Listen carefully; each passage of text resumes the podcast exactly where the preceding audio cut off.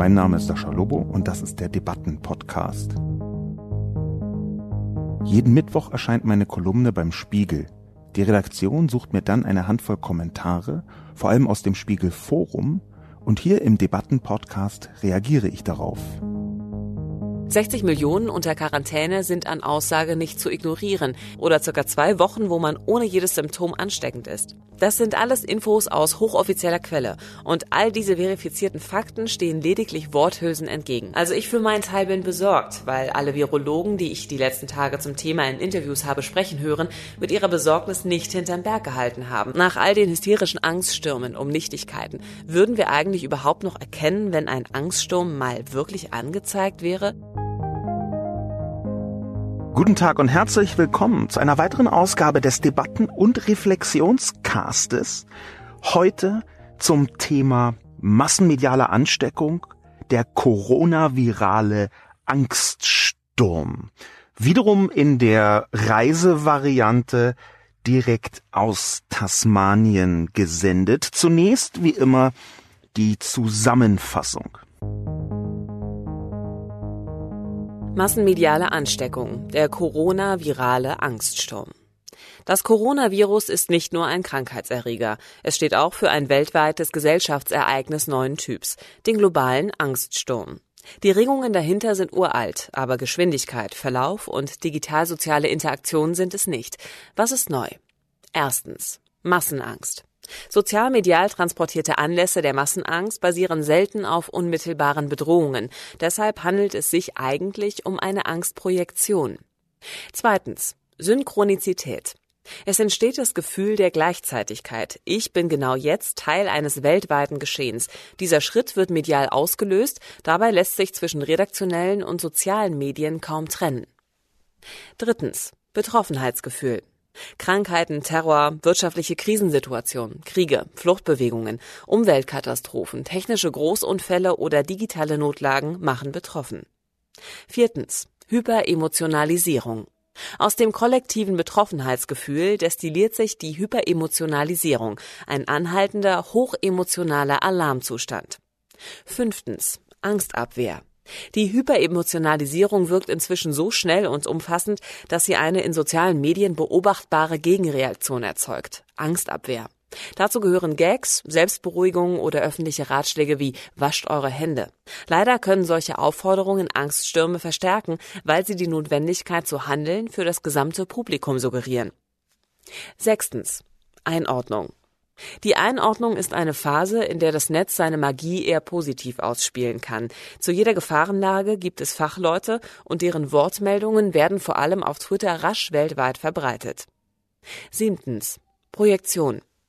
Auf Grundlage der Einordnung sucht die Öffentlichkeit Anhaltspunkte für die künftige Entwicklung der Gefahr. Der Bau eines Krankenhauses für Corona-Infizierte in China innerhalb von zwei Wochen ist ein solcher Anhaltspunkt. Ebenso die Isolierung von Millionen Menschen in Wuhan. Die umfassenden internationalen Maßnahmen, die durchaus gerechtfertigt erscheinen, tragen allerdings ungewollt trotzdem zum Angststurm bei. Achtens. Instrumentalisierung. Der Wunsch der Öffentlichkeit, die Gefahr hinter dem globalen Angststurm einzuordnen, ist ein perfekter Nährboden für Instrumentalisierung. Bei vielen Angststürmen wird eine Gruppe als vermeintlich Verantwortliche identifiziert. Die kollektive Angst wirkt dann als Anlass, lange gehegte Ressentiments und Hass sowie natürlich Verschwörungsmythen zu verbreiten.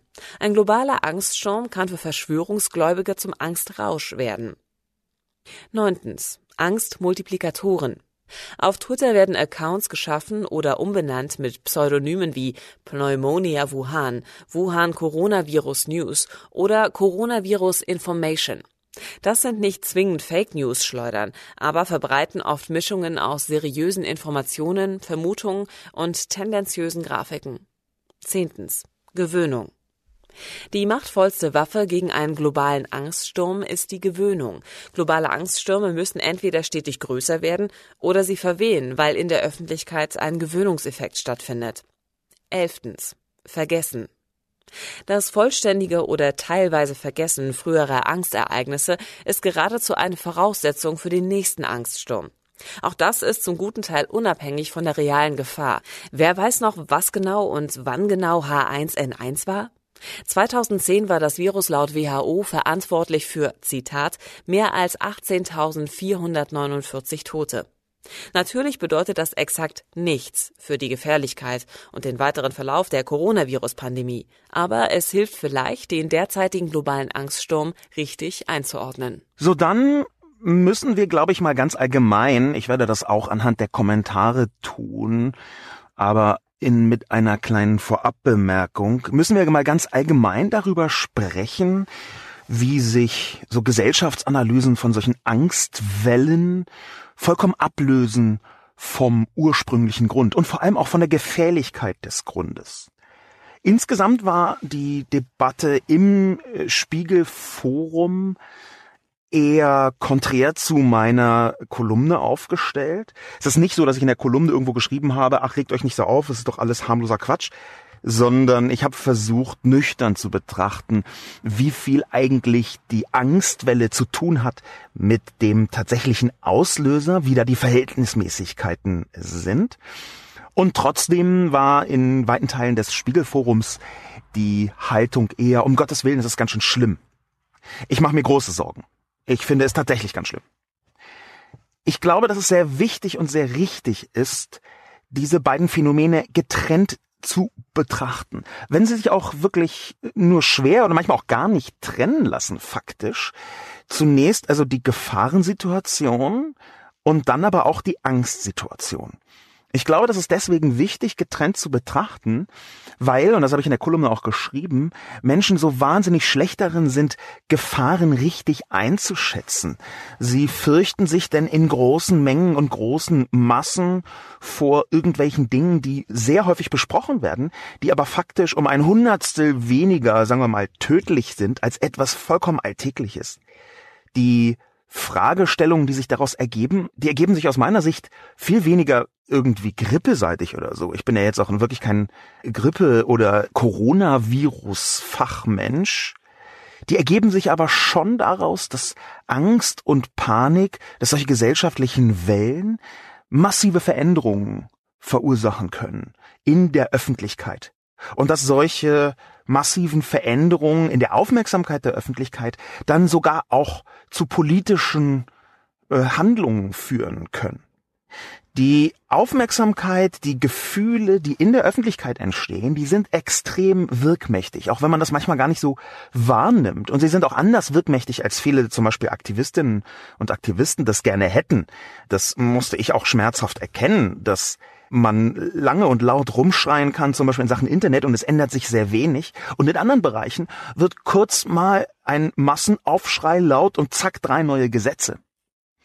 Diese Relevanz davon, wie eine öffentliche Stimmung entsteht, die hängt sehr stark mit solchen Angstmechanismen zusammen. Es ist ja nicht umsonst, dass Boulevardmedien häufig mit Angst arbeiten, weil Angst zu den wichtigsten und prägendsten Gefühlen gehört, zusammen mit dem politischen Wert, um die Angst irgendwie zu lindern, nämlich Sicherheit. Das sind Mechanismen, Sicherheit und Angst, die in der Politik eine so große Rolle spielen, dass ich glaube, dass man sie gesellschaftlich betrachten muss. Wie gesagt, abgelöst zunächst von dem auslösenden Faktor. Genau deswegen habe ich diesen globalen Angststurm auch beschrieben. Mir sind, um das mal vorsichtig zu sagen, jetzt nicht alle Kommentatorinnen und Kommentatoren gefolgt, vorsichtig gesagt. Fangen wir einfach direkt an mit dem, was Bam Bam geschrieben hat. Bambam findet es lächerlich, die Ausbreitung des Coronavirus als harmlos beiseite zu schieben und vertritt damit eine häufige Meinung im Spiegelforum. Ich brauche kein Twitter, um eins und eins zusammenzuzählen. 60 Millionen unter Quarantäne sind an Aussage nicht zu ignorieren. Jedes neue Detail passt ins Bild. Ob das tausend eingeflogene Ärzte sind, aus dem Boden gestampfte Krankenhäuser oder circa zwei Wochen, wo man ohne jedes Symptom ansteckend ist. Bei einem Großteil der bereits Erkrankten ist demnach die Krankheit noch nicht mal ausgebrochen, während sie weiter Leute anstecken. Das sind alles Infos aus hochoffizieller Quelle und all diese verifizierten Fakten stehen lediglich Worthülsen entgegen. Ist das Grund für Panik? Nicht mehr als am Straßenverkehr teilzunehmen oder zu rauchen. Trotzdem ist es lächerlich, das Ganze als harmlos abzutun und das dann auch noch mit jährlichen Zahlen gegenüber Zahlen von ein paar Wochen zu belegen. Ja, was soll ich zu diesem Kommentar sagen? Zunächst, dass da eine Unterstellung drin ist, ich hätte diese Krankheit, das Coronavirus und die Krankheit, die das Coronavirus beziehungsweise einer von diesen Coronaviren auslöst, als harmlos hingestellt. Das habe ich ausdrücklich nicht. Vielmehr habe ich versucht, sehr deutlich zu machen, dass wir bisher gar nicht so genau wissen, wie gefährlich es mittel- und langfristig werden kann. Wie gefährlich es kurzfristig ist. Da macht Bam Bam einen Fehler, auf den ich eigentlich genau hinaus wollte bei meinem globalen Angststurm. Nämlich den Fehler, Handlungen, gesellschaftliche Handlungen, zum Beispiel aus dem Boden gestampfte Krankhäuser, tausende eingeflogene Ärzte, 60 Millionen unter Quarantäne. Dass diese gesellschaftlichen Handlungen und politischen Handlungen in China etwa, dass die aussagekräftig darüber sind, wie gefährlich das Virus tatsächlich ist. Ich glaube, dass das so einfach nicht ist. Ich habe das angedeutet damit, dass in China ein autoritäres Regime an der Macht ist, dass natürlich in China auch andere Größenordnungen immer der Fall sind, egal von was. Bei 1,3 Milliarden Menschen ähm, ist vollkommen klar, dass man ganz anders umgeht mit äh, solchen Bedrohungen als in viel kleineren Ländern. Aber ich glaube, das ist nicht richtig, diese Angstsituation zu benutzen, um alles, was keine Panikmache ist, als Verharmlosung abzutun. Ich möchte da mal ein paar Aussagen, ganz konkrete Aussagen, mir sind häufiger Worthülsen vorgeworfen worden.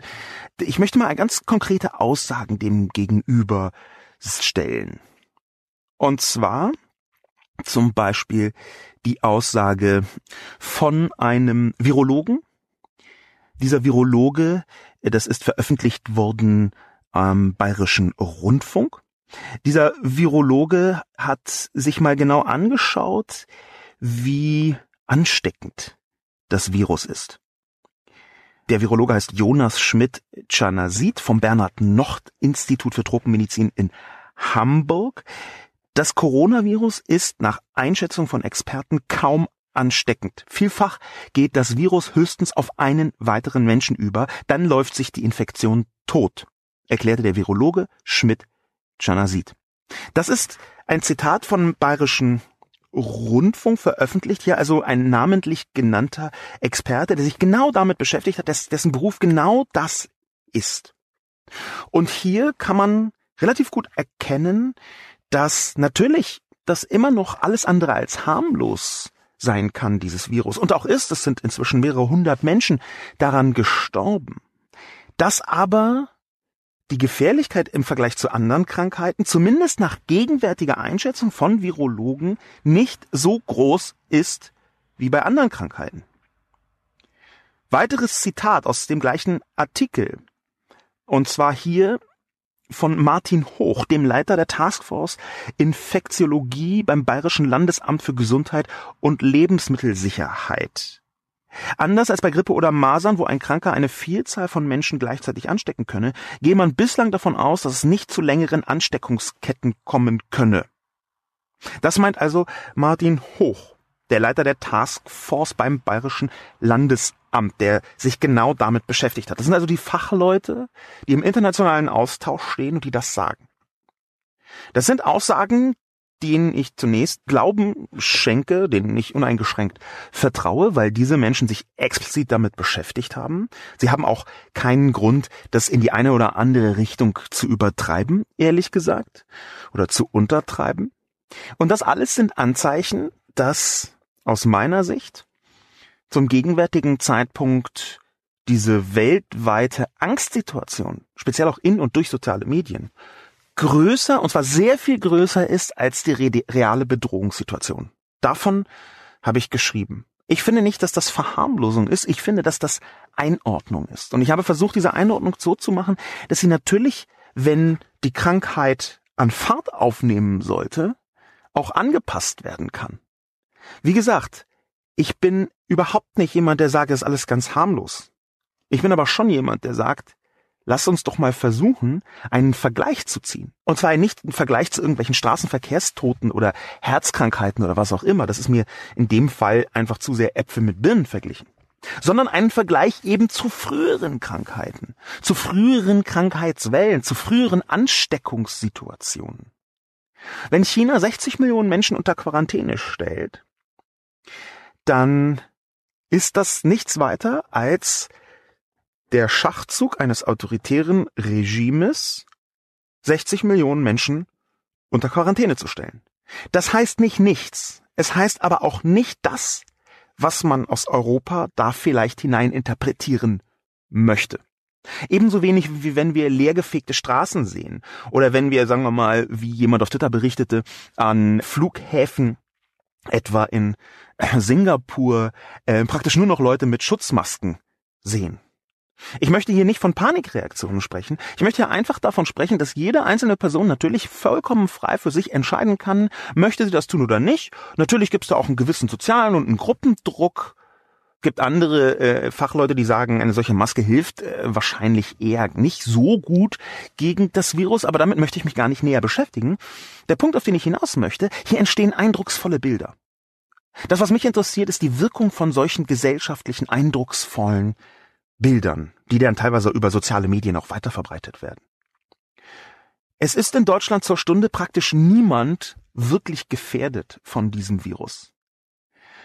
Es ist in Bayern so, dass wir eine so kleine Zahl an Fällen haben, dass aus meiner Sicht wirklich jede Reaktion in Deutschland übertrieben ist. Ich meine, man muss doch hier gefälligst auch mal die Relationen im eigenen Verhalten beobachten. Ich lasse jeder Person, dass sie ihre Schutzmechanismen voll hochfährt, aber wenn Experten sagen, auch wieder hier zitiere ich den Bayerischen Rundfunkartikel, wenn Experten sagen, man sollte sich nicht anders verhalten als sonst auch. Wir ändern unser Verhalten ja auch nicht drastisch, nur weil wir mitten in einer Grippewelle sind. Und die haben wir jedes Jahr und jeden Winter und auch gerade im Moment.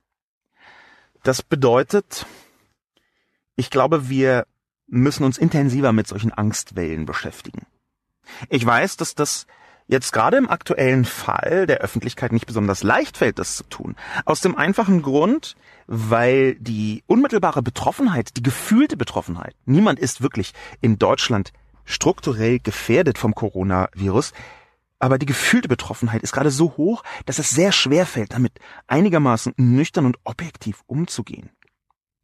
Wir haben das schon gesehen, wie im Spiegelforum so ein leichtes Hochschaukeln stattfindet, wo man sich gegenseitig dann anfängt Recht zu geben, so ein bisschen Hörensagenstil. Der nächste Kommentar kommt von Muriel Heslop. Und sie ist durchaus besorgt über die Ereignisse. Also ich für meinen Teil bin besorgt, weil alle Virologen, die ich die letzten Tage zum Thema in Interviews habe sprechen hören, mit ihrer Besorgnis nicht hinterm Berg gehalten haben. Und Virologinnen sind von Berufswegen besonnen, weil sie um die Medien massenpsychologische Wirkungen ihrer Verlautbarungen und Veröffentlichungen sehr genau wissen. Das ist ein medizinisch-wissenschaftliches Thema, kein 0815 Twitter-Mist. Jeder neue Virustyp dieser SARS-MERS-Familie, der sich pandemisch verbreitet, ist einer zu viel. Ganz abgesehen davon, wie tödlich ein Virus im Einzelnen ist. Denn je öfter sich Viren reproduzieren, desto größer ist die Wahrscheinlichkeit, dass sie mutieren. Der Norovirus sei die neue Grippe, liest man immer wieder lapidar. Sicher, nur dass der Krankheitsverlauf halt wesentlich heftiger und über alles besehen tödlicher ist. Es geht ganz allgemein um die große Frage, ob wir in unserer globalisierten Welt eigentlich überhaupt in der Lage wären, etwas einzudämmen, falls wir wirklich mal ganz dringend müssten, und wie es doch aussieht, ist die klare Antwort Nein. Es grenzt doch an ein Wunder, dass überhaupt so harte Maßnahmen ergriffen werden. Jetzt neu zum Beispiel die komplett gestrichenen Flüge. Sonst machen die Wirtschaftsexperten sich wegen dem Prozentpunkt ins Hemd. Aber hier wird vorwillentlich in Kauf genommen, dass es mal kurz steil bergab geht. Wenn das kein, Achtung, Fachbegriff, Indikator für die Dringlichkeit der Angelegenheit ist, ja, Herr Lobo, was ist es dann bitte dann? Oder mal so gefragt. Nach all den hysterischen Angststürmen um Nichtigkeiten, würden wir eigentlich überhaupt noch erkennen, wenn ein Angststurm mal wirklich angezeigt wäre? Das ist auch eine Frage, über die man mal nachdenken sollte. Aber nicht jetzt, sondern später mal in Ruhe. Smiley. Dieser Kommentar von Muriel Heslop ist in vielerlei Hinsicht sehr interessant, weil er aus meiner Sicht eine Art Scheinobjektivität als Position annimmt. Eine Scheinobjektivität deswegen, weil er in, in, einer gewissen Ruhe geschrieben ist, abwägt in die eine und die andere Richtung, tatsächlich versucht Argumente zu finden, dann aber ganz zum Schluss selbst merkt, also da Muriel merkt dann selbst, dass sie ganz offensichtlich in eine Richtung gegangen ist, so würde ich das interpretieren, indem sie sagt, ja, man sollte darüber nachdenken, aber nicht jetzt, sondern in Ruhe. Was ja automatisch ein Anzeichen dafür ist, dass jetzt keine Ruhe ist, sondern dass jetzt eine Aufgeregtheit auch diesen Kommentar mit beeinflusst hat. Wir sind jetzt alle gerade ziemlich aufgeregt und diese Aufregung, glaube ich, als gesellschaftliches Phänomen zu betrachten, das ist deswegen wichtig, weil es so disproportional stattfindet. Ich weiß nicht, welche Virologen Muriel hat sprechen hören, aber gerade in Boulevardzeitungen, nehmen wir ruhig die Bildzeitung, hatte ich den Eindruck, ist regelrecht Panik geschürt worden. Es gab dann auch immer mal wieder so feigenblatthafte Aufrufe, jetzt bitte keine Panik. Das hängt einfach damit zusammen, dass Boulevardmedien nie konsistent argumentieren müssen. Die können ab Werk einfach in jede Situation, in jedes Gefühl reinspringen. Sie tun dann so, als sei es Pluralismus, ernsthaft, an einem Tag Panik zu schüren und am nächsten Tag dazu aufzurufen, keine Panik zu schüren. Boulevardmedien sind, speziell die Bildzeitung in diesem Fall, einfach überhaupt kein Indikator für irgendwas und trotzdem Träger von Angst. Ich glaube, dass Angst ein so großes Thema ist, und ich glaube, dass Angst auch ein so tiefen Bezug zu sozialen Medien und überhaupt der neuen digital-sozialen Medienöffentlichkeit hat, dass wir darüber natürlich intensiv diskutieren müssen. Deswegen, ja, Muriel hat komplett recht. Wir müssten mal darüber reden, wann ist eigentlich ein Angststurm angezeigt? Und jetzt ist die Frage, ist er überhaupt jemals angezeigt? Ich glaube, dass genau jetzt der richtige Moment ist, um darüber zu reden, weil Angststürme einfach genau dann Thema sind, wenn man den Eindruck hat, sie sind genau jetzt auch unterwegs. In vier Wochen, angenommen in vier Wochen, ist irgendwie kein Angststurm mehr unterwegs, kein globaler, jedenfalls in der Größenordnung, dann ist das Thema halt auch nichts, was so breit besprochen wird. Also ich bin der Meinung, es ist genau jetzt richtig, darüber zu reden. Auch deswegen, weil Angststürme globale erst recht so machtvoll sind. Aber hier, hm, glaube ich, müssen wir darüber sprechen, was genau ist denn der Vorteil von einem solchen Angststurm? Das ist ja die eigentliche Frage, wenn Muriel sagt, er kann auch mal angezeigt sein. Hier kann man abwägen. Man kann einerseits sagen, und das habe ich interessanterweise in meinem wiederum Schleichwerbung äh, Buch Realitätsschock getan, man kann einerseits sagen, dass ein solcher globaler Angststurm um eine solche Krankheit eine Art Training ist, eine Art Probelauf. Dass also die Gesellschaft, die Gesellschaften hier versuchen, einen Notfall zu simulieren, und ich sage jetzt gleich, warum ich hier simulieren für richtig halte, um rauszufinden, ob sie reaktionsfähig ist. Und auch um diese Reaktionsleitungen und Reaktionsfähigkeiten richtig auszutesten. Ich sage Notfall simulieren, obwohl es über 200 Tote allein in China gab, weil ich glaube, dass die Verhältnismäßigkeit, was Europa und speziell Deutschland angeht, weit von Notfällen entfernt sind. Wir können gerne über Notfallsituationen in Wuhan sprechen. Wir können gerne darüber sprechen, dass die Weltgesundheitsorganisation ähm, von einer Notlage spricht, dass die WHO einen internationalen Gesundheitsnotstand ausgerufen hat. Aber ich glaube, dass wir trotzdem bisschen versuchen müssen, uns dran zu gewöhnen, dass zumindest noch in Deutschland einfach überhaupt keine Gefahr besteht. Es besteht im Moment in Deutschland überhaupt keine Gefahr. Das bedeutet, alle Leute, die hier reagieren auf eine Art und Weise, als bestünde unmittelbar eine Gefahr, die sind eher von der Angst angesteckt. Angst als gesellschaftlicher Faktor, und auch das muss ich in Richtung Muriel schicken, ist selten wirklich ausschließlich gut. Und ein Angststurm wahrscheinlich noch seltener. Wenn ich also abwäge und sage, ja, es kann sein, dass hier eine Art Training stattfindet für den Ernstfall, dann müsste man aber auch schon fragen, ob nicht vielleicht ein solches Training irgendwann sich verselbstständigt und dass dann vielleicht eine gewisse Müdigkeit eintritt. Dass dann, wenn es mal wirklich darum gehen sollte, international, schnell, umfassend bis in die Details hinein zu reagieren, dass dann vielleicht die Leute denken, oh, das ist jetzt der zehnte Angststurm, jetzt doch egal. Und wenn das so wäre, dann würde das Muriels These so ein bisschen widersprechen. Dann wäre nämlich jeder falsche Angststurm einer äh, zu viel. Dann wäre also jeder Angststurm einer, der potenziell die Reaktionsfähigkeit schwächen würde. Ich habe hier keine abschließende Haltung dazu. Auf der einen Seite gibt es einen Trainingseffekt, auf der anderen Seite gibt es einen Gewöhnungseffekt. Auf der einen Seite muss man schon so ein bisschen gucken, wie sind die Strukturen, die Kommunikationsstrukturen, die Aktivierungsstrukturen, die Aufmerksamkeitsstrukturen der Öffentlichkeit. Wie funktionieren die? Und auf der anderen Seite, wenn man das zu oft macht, winken die Leute ab und gähnen müde. Und gleichzeitig ist das natürlich kein Prozess, der irgendwie kontrolliert stattfindet.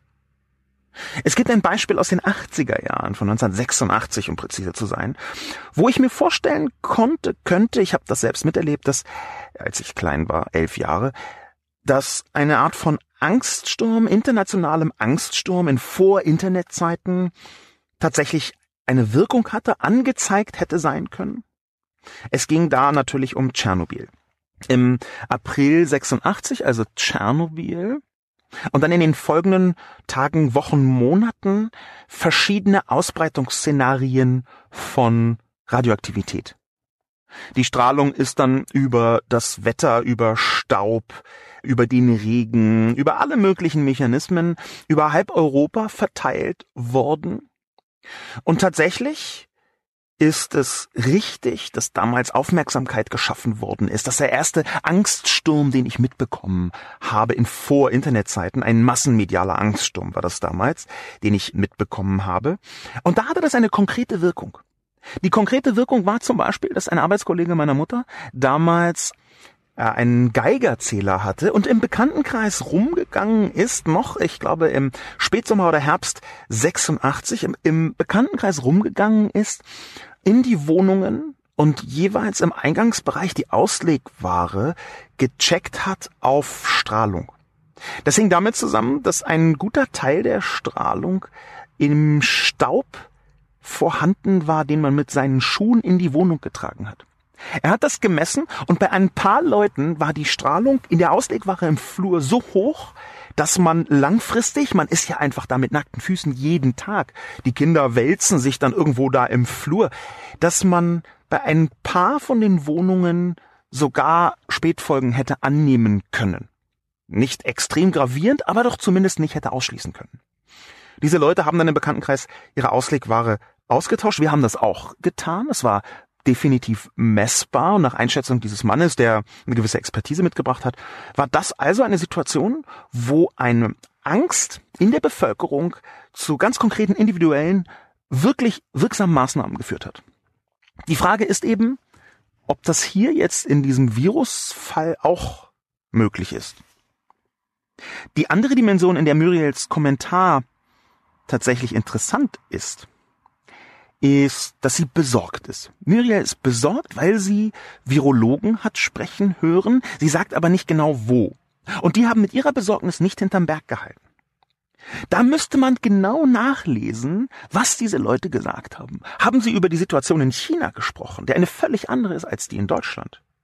Haben sie über die Situation bei älteren Menschen und sehr schwachen Menschen gesprochen, die wiederum eine andere ist als bei anderen? Es gibt unterschiedliche Zahlen, aber eine von den Schätzungen von Expertinnen und Experten heißt, dass 80 Prozent der Menschen, die dieses Virus haben, es gar nicht merken, dass es an ihnen spurlos vorbeigeht. Das kann man positiv wie negativ deuten. Positiv heißt es, dass das Virus nicht besonders aggressiv ist. Negativ heißt es, dass es wahnsinnig viele Leute geben kann, die gar nicht wissen, dass sie das Ding übertragen. Also schauen wir uns einfach mal die Größenordnung an, in der das sonst so stattfindet. Und diese Größenordnung, ich zitiere jetzt mal den Spiegel, einen Artikel von Nina Weber vom 28.01.2020, überschrieben mit Die Grippe tötet hier Tausende, das Coronavirus bislang niemanden. Und das ist die Situation für Deutschland. Und wir reden ja jetzt von Deutschland. Ich habe meinen Artikel hauptsächlich auf die deutschsprachige Öffentlichkeit bezogen geschrieben. Auch wenn es sich um einen globalen Angststurm handelt, möchte ich natürlich auf einer deutschen Nachrichtenplattform eher eine Perspektive im deutschsprachigen sozialen Medienland einnehmen. Die meisten Kommentatoren und Kommentatoren haben auch genau davon gesprochen. Also für Deutschland schreibt Nina Weber von 25.000 Toten. 25.000 Tote nach Schätzungen des Robert Koch Institut, allerdings eben überhaupt nicht vom Coronavirus, sondern von der Grippe. Wir reden hier vom Winter 2017-2018. Der Winter 2017-2018, die Grippesaison ist ja meistens eher der Winter. Der Winter 2017-2018 hat 25.000 Menschen das Leben gekostet an Grippe. 25.000. Wo ist da die Panik? Wo ist da der Angststurm? Wo sind da die Verhaltensänderungen? Und natürlich kann man das hier vergleichen. Das ist nicht Äpfel mit Birnen. Das ist jetzt nicht Verkehrsstatistik versus Herzkrankheiten versus ähm, Coronavirus. Das ist jetzt Virus A gegen Virus B. Das ist jetzt die unmittelbare, tatsächliche und reale Gefährlichkeit zu sterben an einem Grippevirus versus Coronavirus. 25.000 Menschen sind an der Grippe gestorben und keine Sau ändert das Verhalten deswegen. Mit Verlaub. Wo sind da die Verhältnismäßigkeiten? Wenn in Deutschland beim Coronavirus in einer Saison 25.000 Menschen sterben, dann können wir gerne alle möglichen Angststürme sofort hochziehen. Schon bei 25 Leuten, glaube ich, wäre das zumindest überlegenswert. Bei 250 erst recht, bei 2500 sowieso und alles darüber ist ja auch klar, in welche Richtung das geht. Aber gegenwärtig ist es Stand Wissenschaft auch wiederum in den beiden beschriebenen Artikeln aus Spiegel und Bayerischer Rundfunk sehr nüchtern, sehr sachlich zusammengefasst von einer Vielzahl von Expertinnen, die ich zum Teil zitiert habe, die man zum Teil nachlesen kann. Faktisch ist es im Moment einfach so, dass das Coronavirus weniger ansteckend erscheint als Grippeviren, dass das Coronavirus extrem viel weniger tödlich ist als Grippeviren, was die Größenordnung und die Zahlen angeht, und zwar in Deutschland. Und dass das Coronavirus in allererster Linie ein großes Problem für eine bestimmte Region in China darstellt. Auch deswegen, weil man noch nicht so viel darüber weiß. Man weiß aber auch nicht nichts. Man weiß zum Beispiel, dass es in puncto Ansteckungsintensität kleiner ist als das verwandte SARS-Virus. Das sind alles Informationen, die man mit einbeziehen kann.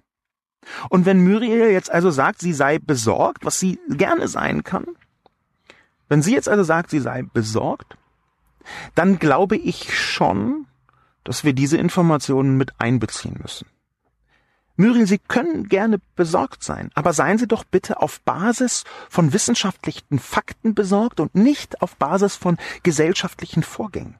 Die meisten Leute, die sich hier besorgt gezeigt haben, haben das genau anhand von Mechanismen getan, die sich groß inszenatorisch gesellschaftlich orientiert haben. X Millionen Menschen wurden Y die Entscheidung des Politbüros X hat das und das bewirkt.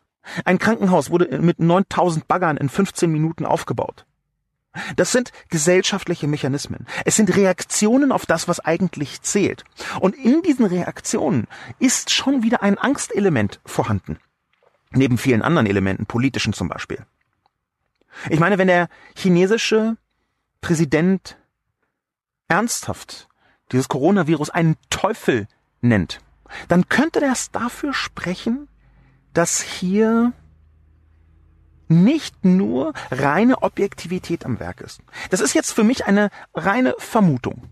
Ich vermute, dass natürlich in China die Reaktion auch deswegen so groß ausfällt, weil ein so großer Feind auf einmal die Diskussion in eine ganz andere Richtung lenkt politisch. Das autoritäre Regime in China hat zum Beispiel mit der Hongkong-Situation, aber auch mit vielen anderen Dingen eine Vielzahl von politischen Schwierigkeiten, die es im Moment zu beackern hat. Wenn da auf einmal ein nationaler Notstand vorhanden ist, dann, wo man sich handlungsmächtig zeigen kann, wo man intensiv zeigt, wow, hier, wir sind handlungsfähig, wir machen alles gegen den, in Anführungszeichen, Teufel, wie der Präsident sagt dann hat man eine hervorragende Situation zu kämpfen gegen einen äußeren Feind und damit eine gewisse Beruhigung der inneren Front zu erreichen. Das ist in autoritären Regimes einer der ältesten Tricks und leider nicht nur in autoritären Regimes, sondern auch in Demokratien, einer der ältesten Tricks, die man politisch anwenden kann. Ich empfehle an dieser Stelle zum Beispiel den Film Wag the Dog.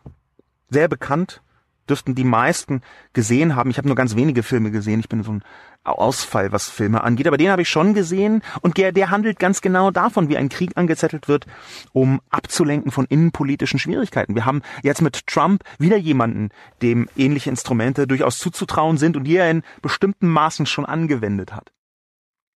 Warum nicht also auch gesellschaftlich betrachten, chinesisch gesellschaftlich betrachten, dass diese radikale wirklich große oder zumindest groß scheinende Reaktion in China etwas mit Politik und Gesellschaft zu tun haben könnte. Und nicht nur mit Biologie und Virologie und Coronavirengefährlichkeit. Warum sind wir jederzeit bereit, in Deutschland anzunehmen, sagen wir mal beim Thema Impfen oder was auch immer, dass politische Motive dahinter stehen? Und warum sind wir so völlig arglos dabei, wenn China sowas tut? Und sagen, ja, nee, also 60 Millionen Leute in der Quarantäne, das, das ist, die machen das nur, weil es notwendig ist. Ich muss nochmal betonen, ich befinde mich hier auf dem Bereich der Vermutung. Ich halte es für eine legitime Vermutung, eine, die man diskutieren kann, aber es ist ein Bereich der Vermutung. Und natürlich gibt es eine ganze Menge von Gründen, wo Leute außerhalb von China sagen, nein, das ist schon eine sinnvolle Größenordnung der Reaktion. Die Weltgesundheitsorganisation zum Beispiel hat ausdrücklich auch China gelobt für die schnelle und umfassende Reaktion. Und trotzdem glaube ich, dass es hier zwei parallele Lesarten davon geben kann. Das eine kann sein, ohne dass das andere ausgeschlossen wird. Das eine ist, was ist sinnvolles Handeln und das andere ist auch die Inszenierung des Handelns. Und ein solcher Ausdruck wie Teufel, der Virus sei ein Teufel, der deutet für mich sehr stark auf Inszenierung hin, vorsichtig gesagt. Das ist die pure Inszenierung. Ich glaube, das kann man unterschiedlich betrachten und ich würde mir wünschen, dass Muriel in ihrem Kommentar dieses Gefühl, was sie ja selbst hat, dass sie im Moment eine Aufgeregtheit ist, dass sie das nochmal deutlicher analysiert. Muriel stellt auch die Frage, ob wir in unserer globalisierten Welt eigentlich überhaupt in der Lage wären, etwas einzudämmen, falls wir wirklich ganz dringend müssten. Und wie es doch aussieht, sagt sie, ist die klare Antwort nein. Da wäre ich anderer Meinung. Angenommen, ein Virus ist noch sehr viel ansteckender als das Virus, von dem wir jetzt sprechen, dieses neuartige Coronavirus. Angenommen, es ist ein Virus, was so ansteckend ist wie Ebola und Ebola ist sehr viel ansteckender als das Coronavirus, wie wir der Presse entnehmen konnten. Dann haben wir es trotzdem mit internationaler Anstrengung und vielen Zehntausenden Toten übrigens durch das Ebola-Virus, meistens in den afrikanischen Ländern, haben wir es trotzdem geschafft, eine Eindämmung zu erreichen. Ich würde nicht unterschätzen, wie umfassend und groß und schnell und wirkmächtig die zivilisatorische Maschinerie inzwischen ist. Wir tun das manchmal so ein bisschen ab. Wir tun diese Strukturen manchmal so ein bisschen ab.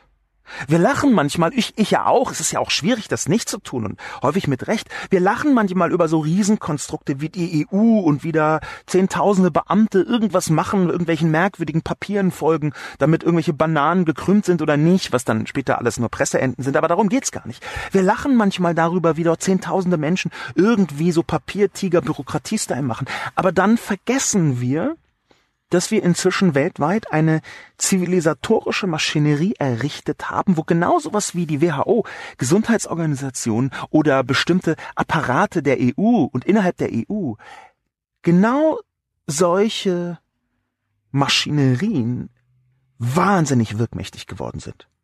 Wir sehen solche Maschinerien übrigens auch in China in einer Größenordnung, die immer wieder erstaunt. Ich habe darüber ja schon häufiger geschrieben. Ich war vor ziemlich genau zwei Jahren in Hongkong, um mir das anzuschauen. Ich wollte nicht nach China reisen. Ich habe schon häufiger kritische Artikel über China geschrieben. Es ist mir ein bisschen mulmig, ehrlich gesagt, dann nach China zu reisen. Das war auch die Zeit, in der mehr oder weniger, glaube ich, etwas vorher, etwas danach, plötzlich irgendwelche kanadischen Staatsbürger verhaftet worden sind in China, angeblich wegen Spionage, weil kurz zuvor äh, Kanada irgendetwas getan hatte, was China missfiel. Ich wollte also nicht nach China fahren, bin nach Hongkong gefahren, habe damit ein paar Menschen gesprochen, habe mir das angeschaut, war nur sehr kurz da, aber hat ausgereicht, um zu begreifen, in welcher großen Ordnung auch gerade in den asiatischen Ländern, die in den letzten 10, 15, 20 Jahren einen unfassbaren Schub gemacht haben, in welcher Größenordnung da diese gesellschaftlichen Maschinerien stattfinden. Natürlich in Größenordnungen, die so eindrucksvoll sind wie diese 150 gleichzeitig arbeitenden Bagger, eins der Bilder, die das Krankenhaus, äh, glaube ich, in Wuhan so eindrucksvoll gemacht haben, was in ein paar Tagen aufgebaut wird diese Größenordnungen. Wir haben eine wirkmächtige zivilisatorische Maschinerie entwickelt, die nicht unterschätzt werden sollte. Und ich glaube, dass sie ziemlich schlagkräftig ist. Ich glaube, dass sie gerade in Katastrophenfällen ziemlich zu Hochleistungen in der Lage ist. Wenn wir uns anschauen, wie zum Beispiel bei Erdbeben geholfen wird, noch in abgelegensten Gebieten, dass innerhalb von Tagen internationale Forscherteams, internationale Ingenieurinnen-Teams, internationale Teams von High-End-Experten plus High-End-Geräten angekarrt werden, die versuchen, eine humanitäre Notlage in den Griff zu bekommen, zusammen mit den entsprechenden Institutionen. Wenn ich mir das also alles anschaue, dann muss ich sagen, Muriel, nein. Es ist nicht die klare Antwort Nein, dass wir nicht in der Lage sind, sowas einzudämmen, sondern ganz im Gegenteil. Ich glaube, wir sind ziemlich gut in der Lage, wir jetzt als Menschheit, so muss ich das verstehen, als globale Menschheit gesprochen, wir sind ziemlich gut in der Lage, auf bestimmte Situationen zu reagieren. Wir sind nicht so gut in der Lage, auf bestimmte andere Situationen zu reagieren. Aber mir kommt es nicht so vor, als sei diese Virussituation jetzt eine, wo wir komplett aufgeschmissen sind und sagen, um Gottes Willen. Ich glaube eher, die Reaktion ist ziemlich wirkmächtig. Der nächste Kommentar stammt von Neil Admirari und ist sehr kritisch. Neil Admirari übt Kritik an Sascha Lobes Kommentar und hält ihn gar für fahrlässig. Das Schlimme ist, wir werden seriösen Journalismus brauchen, wenn es wirklich früher oder später zu einer Epidemie kommt. Corona ist es wahrscheinlich nicht, aber etwas in der Art ist eher eine Frage des Wann als des Ob.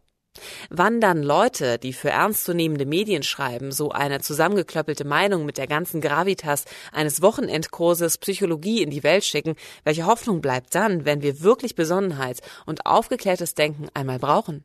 Ich ähm, freue mich ja immer über Leute, die Worte wie Gravitas benutzen, so auch hier über diesen Kommentar.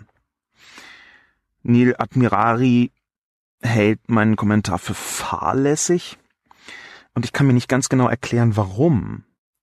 Denn ich plädiere ja für eine gewisse Objektivität, sich die gesellschaftlichen Phänomene mit anzuschauen und gleichzeitig schreibt Neil Admirari, dass Corona es wahrscheinlich nicht ist.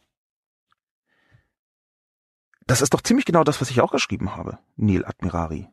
Das verstehe ich jetzt nicht so ganz. Also, wenn es früher oder später zu einer Epidemie, zu einer wirklichen Epidemie kommt, dann muss man doch den Artikel beurteilen, den ich dann schreibe. Wenn Sie selber sagen, Corona ist es wahrscheinlich nicht, wo eine weltweit gefährliche Epidemie stattfindet, und Sie mir dann vorwerfen, dass ich nicht einen Artikel geschrieben habe über eine weltweit gefährliche Epidemie, dann verstehe ich nicht so richtig, was dahinter steht. Eine, einfach nur so eine Abwertung, zusammengeklöppelte Meinung? Nein, tut mir leid. Also das, worüber ich geschrieben habe, sind psychologische Mechanismen, über die wir bis jetzt vergleichsweise wenig wissen. Das ist übrigens auch etwas, mit den sozialen Medien haben wir eine Art Moving Target, die sich immer verändern. Ich habe mir in den letzten Jahren, weil das ein Teil meines Jobs ist und ich da eine Expertise habe, sehr intensiv angeschaut, wie eigentlich gesellschaftliche Auswirkungen von sozialen Medien so erforscht sind. Und die Antwort auf die Frage wird viele Leute überraschen und manche verunsichern. Denn es ist einfach überhaupt nicht so, dass soziale Medien so stark in der Tiefe erforscht sind, wie ihre Wirkung vermuten lassen würde. Das ist einfach nicht so. Es ist eher so, dass wir rund um soziale Medien eine Vielzahl von Forschungsprojekten haben, die anschließend Details rausfinden über den Stand der sozialen Medien von vor fünf Jahren. Wissenschaft in ihrer heutigen Ausfertigung ist gründlich und präzise und hat mit der sagen wir mal, zentralen wissenschaftlichen Methode der Reproduzierbarkeit natürlich auch einen großen Erkenntnisgewinn, aber sie ist vergleichsweise langsam. Das, was wir im digitalen sehen an Wissenschaft, hat dazu noch das Problem, dass vielfach gerade die Wissenschaft sich an solchen Angstszenarien entlanghangelt.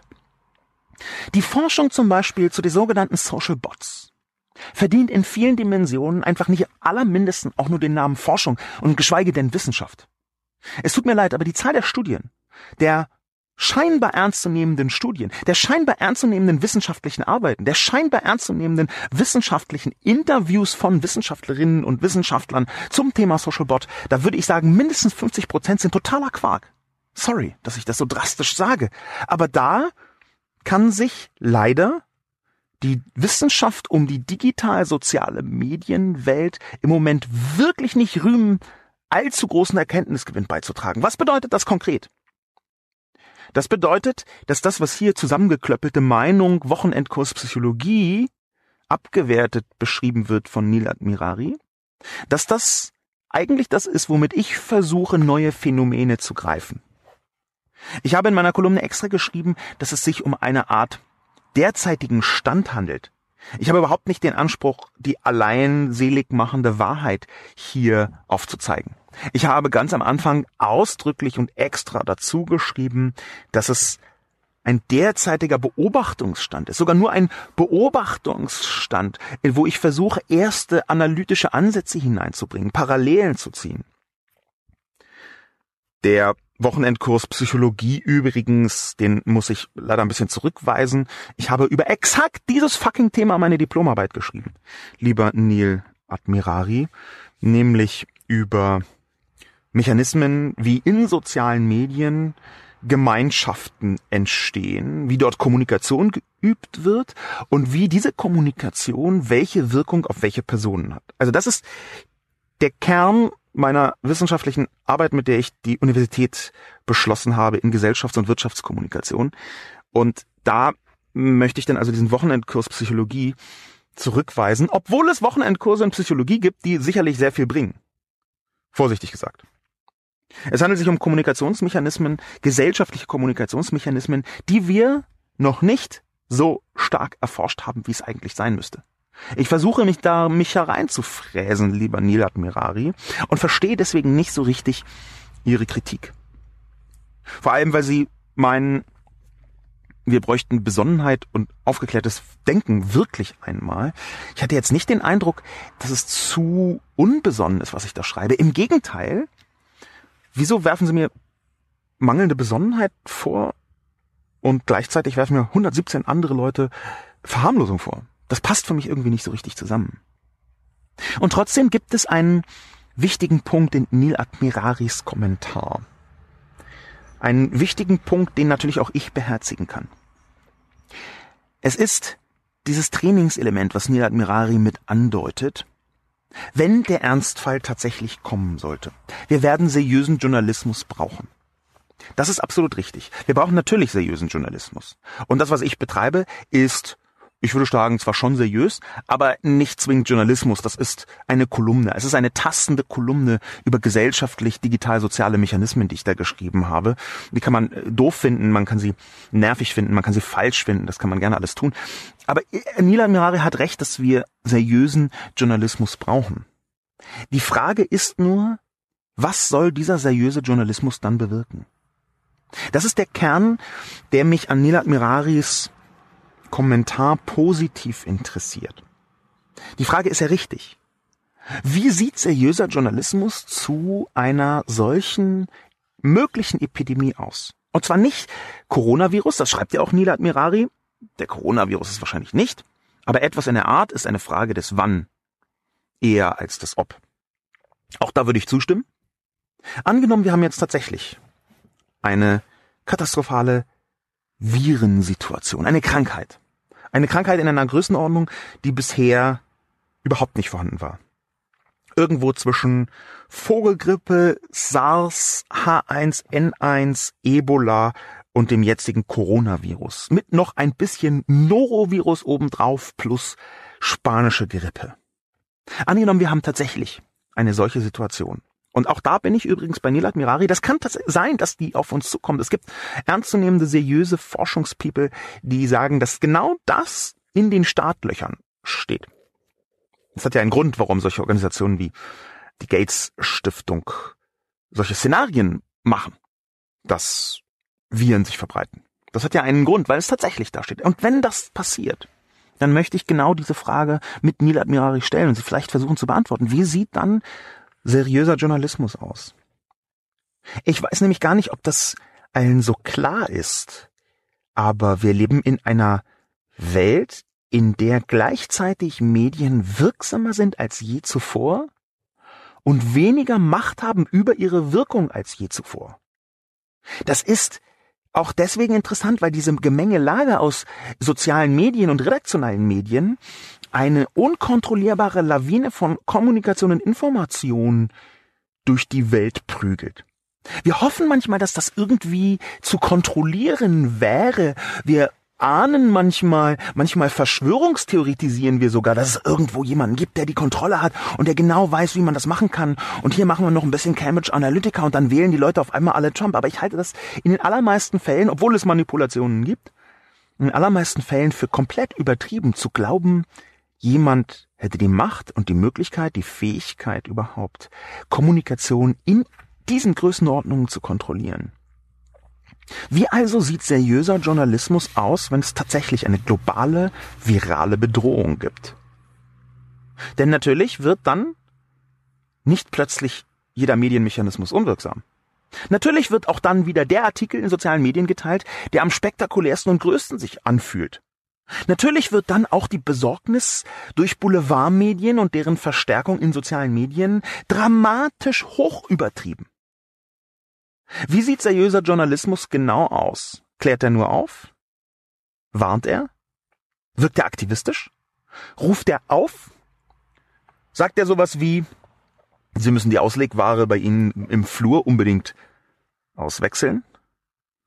Wie sieht seriöser Journalismus aus in dem Moment, wo tatsächlich eine Grippewelle kommt?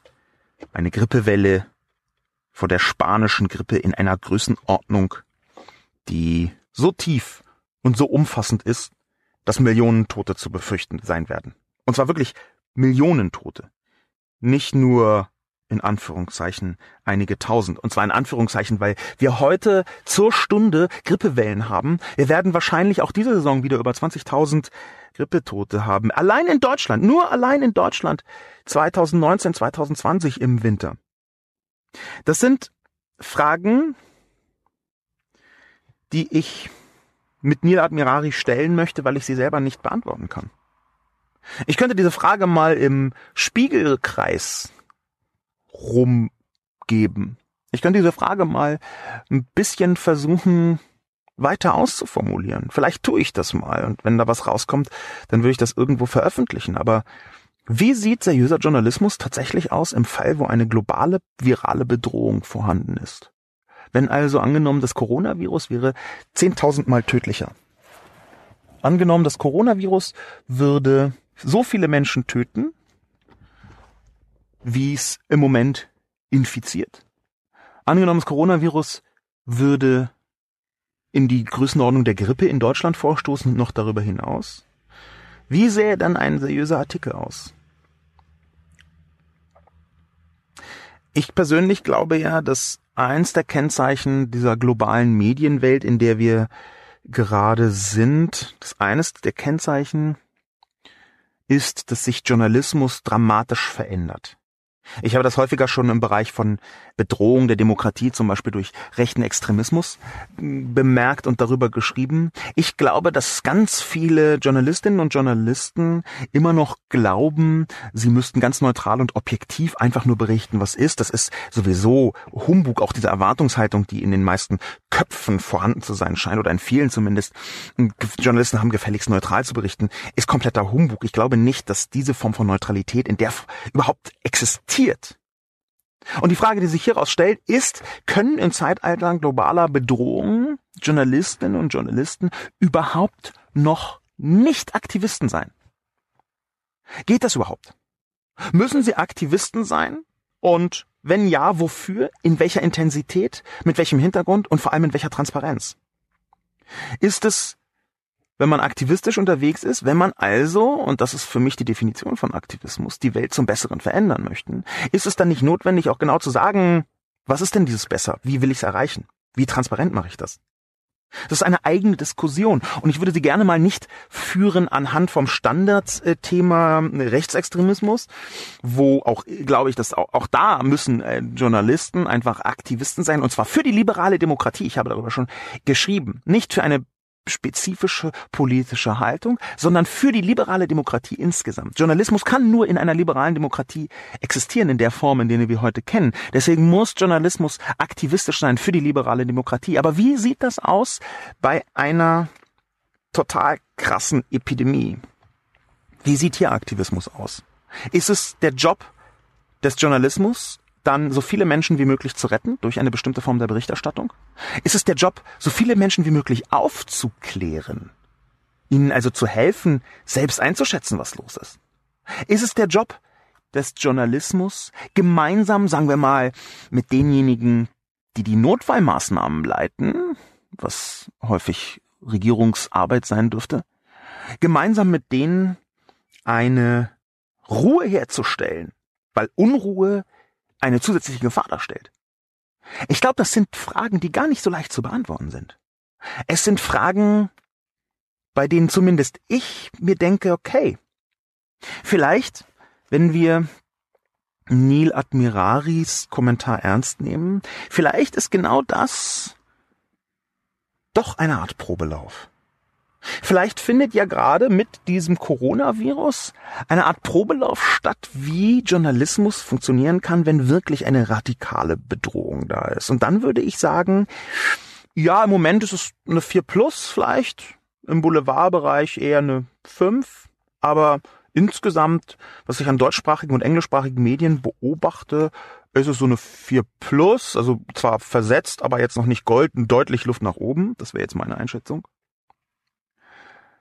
Vielleicht ist das ja nicht nur ein gesellschaftliches, sondern auch ein mediales Trainingsfeld, in dem wir gerade sind. Als letzten Kommentar, nur knapp und kurz, möchte ich den von JJO hineinnehmen. JJO lobt Sascha Lobos Analyse, fragt sich jedoch, welche Schlüsse nun daraus zu ziehen seien. Werter Herr Lobo, sehr trefflich analysiert. Die globale Netzgemeinde befindet sich in einem soziologischen Massenexperiment mit nach wie vor offenem Ausgang. Der Umgang mit Corona ist ein schönes Beispiel, wie irrational die globale Vernetzung sein kann. Die nüchternen Fakten legen nahe, dass die globale Angststörung komplett überflüssig ist. Was ich bedenklicher finde, sind die möglichen Folgen der Massenhysterie. Man steigert sich in Untergangsszenarien an den Börsen und bekommt in Deutschland schon Tipps für das Verhalten im Pandemiefall. Es ist durchaus denkbar, dass die realen Konsequenzen für unser Leben nicht annähernd der Bedrohung entsprechen. Mich hätte daher sehr interessiert, welche Schlüsse Sie aus der Analyse ziehen oder ob Sie überhaupt Handlungsbedarf sehen. So endet der Artikel etwas offen. Dennoch, der Umgang mit einem Phänomen beginnt mit einer guten Analyse. Das haben Sie geleistet und vielleicht ist das schon Teil der Lösung. Interessanterweise habe ich versucht, mich zu erinnern, welche globale Angsthysterie mich am stärksten bewegte. Es war BSE. Pikanterweise war das vor der globalen Verbreitung des Internets. Bei mir hat das Bombardement mit Angstmeldungen zur Abstumpfung geführt. Nicht falsch verstehen. Ich halte das Netz für eine der bahnbrechendsten Erfindungen der Menschheit. Die Potenziale lassen sich zum Wohle der Menschen nutzen, aber auch destruktive und menschenverachtende Kräfte haben nun ungeahnte Möglichkeiten.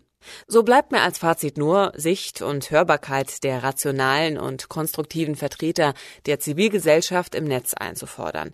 Man vermisst Stimmen der Vernunft. Vielen Dank für das Kompliment, JJO, JJO. Ich habe das ziemlich absichtlich, wie Sie richtig erkannt haben, am Ende leicht offen formuliert. Zum einen, weil wir, wie gesagt, das auch das habe ich in der Kolumne betont, noch gar nicht wissen, wie gravierend das eigentlich noch werden kann. Es kann ja an Schärfe zunehmen. Es können tatsächlich Mutationen stattfinden. Auch das wurde ein paar Mal bemerkt, die äh, die Auswirkungen noch größer und radikaler machen. Das ist alles möglich. Aber ich habe diesen Kommentar deswegen mit hineingenommen, weil, weil neben dem Kompliment natürlich auch das Stichwort BSE mit dabei war.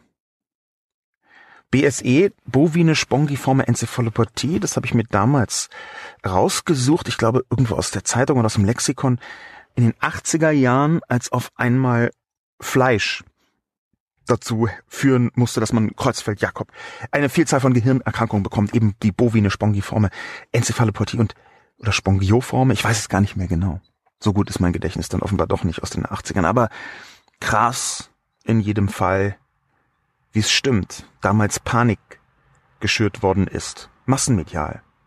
Ich möchte daran erinnern, dass alle Welt, ich auch, stark von sozialen Medien spricht, was diese Panik angeht und was doch eigentlich, wenn man genau hinschaut, die Keimzellen dieser Panikwellen fast immer redaktionelle Medien sind. Vielleicht hätte ich meinen Fokus weg von sozialen Medien noch stärker auf redaktionelle Medien legen müssen, auch gerne auf klassische Medien. Denn faktisch hat JJO vollkommen recht. Wir haben damals auch bei BSE, ich weiß, unsere Familie hat einfach irgendwie zwei Jahre kein Rindfleisch gegessen oder so. Ich weiß gar nicht mehr ganz genau, wann das war, aber es war so, ah, oh, Panik, wir ändern unser Verhalten. Und nach irgendwie nach zwei Jahren schlich sich dann mal so ein kleines Hackfleisch, glaube ich, irgendwo hinein und dann noch eins und dann äh, irgendwie ein Kalbsschnitz, äh, irgendwie und dann war es irgendwie ein bisschen später wieder egal, dann hatte man sich daran gewöhnt, aber zwei Jahre lang war es auf einem ziemlich hohen Level eine Art Panik, das britische Rindfleischchargen in unseren Supermarkt kommen und wir dann Gehirnerweichungs und dann alle wahnsinnig werden. Das zeigt dieses schöne Beispiel von BSE. Das zeigt, dass wir vielleicht mit diesem globalen Angststurm, zwar mit den sozialen Medien in neue Sphären eingedrungen sind, dass aber die Gesellschaftsmechanismen schon lange davor auch in ähnlichen Größenordnungen stattfinden. Wir hatten bloß weniger oh, Echo. Vielleicht haben wir ja mit den sozialen Medien sogar viel mehr Einordnung und auch viel stärker die Möglichkeit, uns daran zu gewöhnen, verschiedene Stimmen dazu zu hören. Ich bin mit meinem Kommentar deswegen offen und unschlüssig am, am Schluss geblieben. Na, unschlüssig weiß ich nicht, aber einigermaßen offen geblieben, weil ich tatsächlich nicht genau weiß, in welche Richtung das geht, in welche Richtung das abbricht. Ich glaube, dass es eine gute Chance gibt, dass in drei Monaten niemand mehr vom Coronavirus spricht. Und es so ein bisschen ist wie dieses eine Virus, dessen Namen ich immer vergesse, mit N und 7, ich weiß es nicht mehr. Irgendeine Virusbezeichnung, drei, vier, fünf Jahre alt, vielleicht sogar älter, wo man zwischendurch auch dachte, Weltuntergang aus irgendwelchen Schweineställen rund um Hongkong sind die schlimmsten Viren des Universums gekommen. Und inzwischen weiß niemand mehr den Namen. Vielleicht ist das ja auch so mit dem Coronavirus. Ich hoffe es sehr, das würde nämlich bedeuten, dass es so harmlos ist, wie viele Menschen im Moment einfach nicht sehen wollen, auch wenn es anders kommen kann. Mit dieser leichten Nachdenklichkeit auch um die Rolle der traditionellen Medien, die hier viel stärker mit Auslöser dieses globalen Angststurms waren. Mein Name ist Sascha Lobo. Mit dieser Schlussüberlegung bedanke ich mich fürs Zuhören und bis zum nächsten Mal.